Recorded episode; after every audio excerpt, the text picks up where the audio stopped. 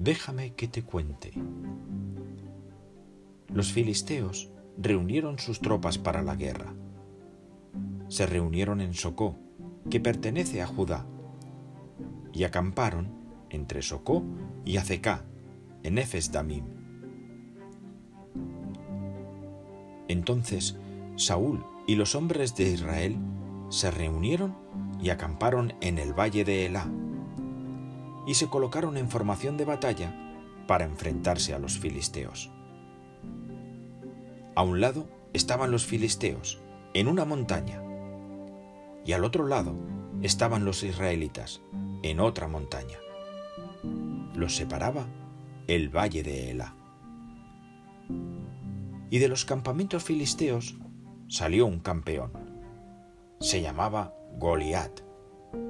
Era de Gat y medía casi tres metros. Llevaba puesto un casco de cobre y una coraza de escamas de cobre. La coraza pesaba unos 57 kilos. Tenía espinilleras de cobre en las piernas y llevaba a la espalda una jabalina también de cobre. El palo de su lanza era como el rodillo de un telar y tan solo la punta de hierro pesaba unos siete kilos. Y su escudero iba delante de él. Goliat ahora se plantó frente al ejército de Israel y le gritó, ¿Para qué se han colocado en formación de batalla? ¿No soy yo el filisteo? ¿Y no son ustedes los siervos de Saúl? Entonces, elijan a un hombre que baje a pelear conmigo. Si es capaz de pelear conmigo y me vence, nos haremos siervos de ustedes. Pero si gano y lo venzo yo, ustedes serán siervos nuestros y nos servirán. Hoy desafío al ejército de Israel Manden un hombre para que luchemos. Cuando Saúl y todo Israel oyeron estas palabras del filisteo, les dio muchísimo miedo. Estaban aterrorizados. Ahora bien, David era hijo de aquel efrateo de Belén de Judá que se llamaba Jesé y que tenía ocho hijos. Jesé ya era viejo en los días de Saúl. Los tres hijos mayores de Jesé habían ido con Saúl a la guerra. El mayor se llamaba Eliab, el segundo Abinadab y el tercero Sama. David era el menor. Y los tres mayores se fueron con Saúl. David, aunque servía a Saúl, iba y venía para cuidar las ovejas de su padre en Belén. Mientras tanto, el filisteo se acercaba, se plantaba delante de ellos cada mañana y cada atardecer. Así estuvo durante más de un mes. Cierto día, Jesé le dijo a su hijo David, Por favor, Toma este fa de grano tostado y estos diez panes. Llévalos pronto al campamento y dáselos a tus hermanos. Y al jefe de mil, llévale estos diez quesos. Averigua también cómo están tus hermanos y tráeme alguna prueba de que están bien. Ellos estaban con Saúl y con todos los demás hombres de Israel en el valle de Elá para luchar contra los filisteos. Así que David se levantó muy temprano y dejó a alguien cuidando a las ovejas. Entonces tomó las cosas y se fue, tal como José le había mandado.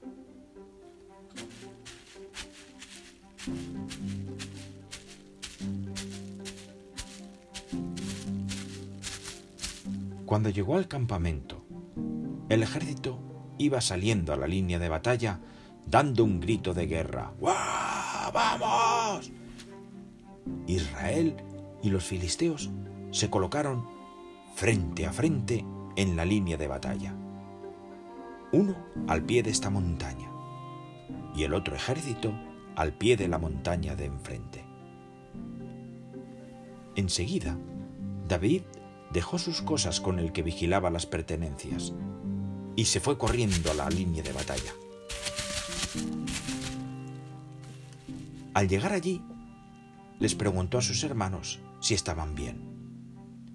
Mientras hablaba con ellos, apareció el campeón Goliat, el filisteo de Gat. Salió de la línea de batalla de los filisteos y repitió su desafío. Y David lo oyó. Cuando todos los hombres de Israel vieron a Goliat, retrocedieron atemorizados. Los hombres de Israel decían, ¿Han visto al hombre que está saliendo? Viene a desafiar a Israel. A quien lo venza, el rey le dará grandes riquezas y a su propia hija. Además, la familia de su padre quedará libre de obligaciones en Israel. David empezó a preguntarle a los hombres que estaban cerca de él.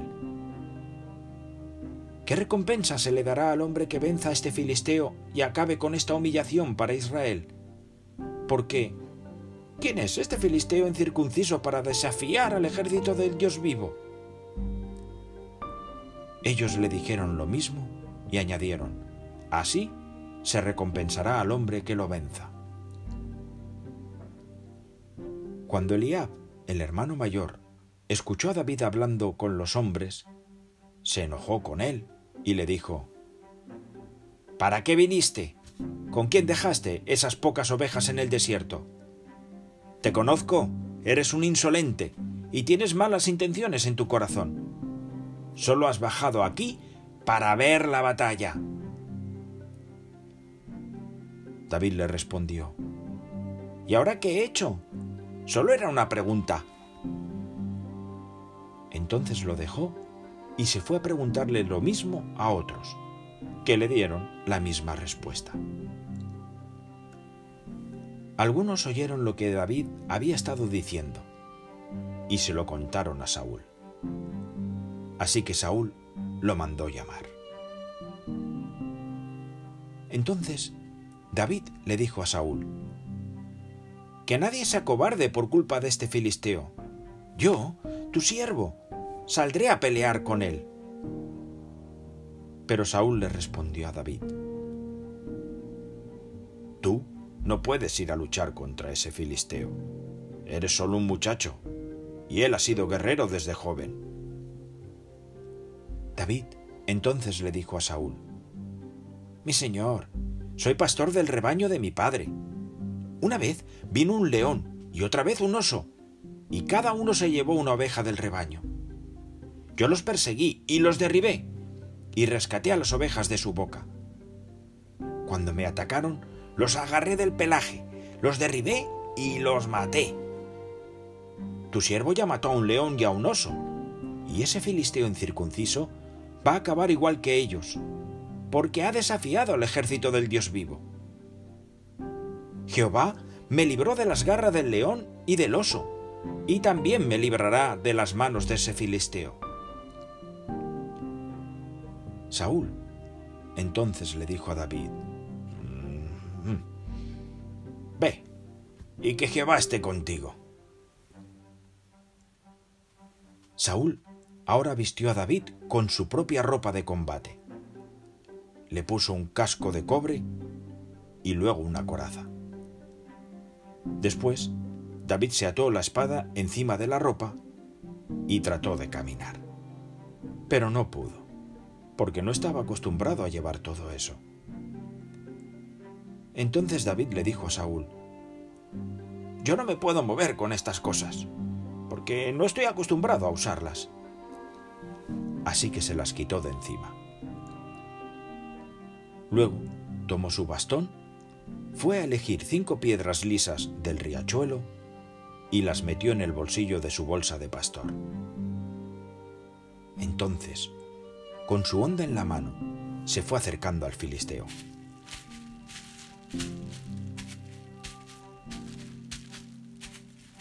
Por otro lado, el filisteo fue acercándose más y más a David, y su escudero iba delante.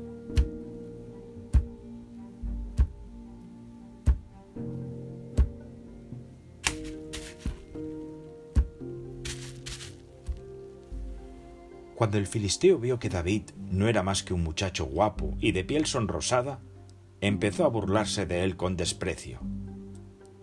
Le dijo a David, ¿Acaso soy un perro para que vengas a atacarme con un palo? ¡Ja! Y el filisteo lo maldijo invocando a sus dioses. ¡Ah! Acércate y verás. Voy a echarles tu carne a las aves del cielo y a los animales del campo. Y David le contestó al filisteo, Tú vienes a pelear conmigo con una espada, una lanza y una jabalina. Pero yo voy a pelear contigo en el nombre de Jehová de los ejércitos, el Dios de las tropas de Israel, a quien tú has desafiado. Hoy mismo Jehová te entregará en mis manos, y yo te venceré y te cortaré la cabeza. Hoy mismo dejaré los cadáveres del ejército filisteo para las aves del cielo y para las fieras de la tierra. Y todo el mundo sabrá que hay un Dios en Israel. Todos los que están aquí sabrán que Jehová no necesita ni espadas ni lanzas para salvarnos. La batalla es de Jehová, y Él los entregará a todos ustedes en nuestras manos. Entonces, el filisteo fue acercándose cada vez más a David para enfrentarse con él. Y David fue corriendo a su encuentro, hacia la línea de batalla. David metió la mano en la bolsa, sacó una piedra, la lanzó con la honda y... ¡Zas! le dio al filisteo en plena frente. La piedra se le clavó en la frente y él cayó boca abajo. Así que David venció al filisteo con una honda y una piedra. Derribó al filisteo y lo mató. Y eso que no llevaba espada. David siguió corriendo y se plantó sobre él. Agarró la espada del filisteo, la sacó de su vaina y le cortó la cabeza para asegurarse de que muriera. En cuanto los filisteos vieron que su héroe había muerto, salieron huyendo. Al ver esto, los hombres de Israel y de Judá se pusieron a gritar y persiguieron a los filisteos desde el valle hasta las puertas de Ecrón y los cadáveres de los filisteos fueron quedando por el camino de Saharaim, hasta Gad y hasta Ecrón.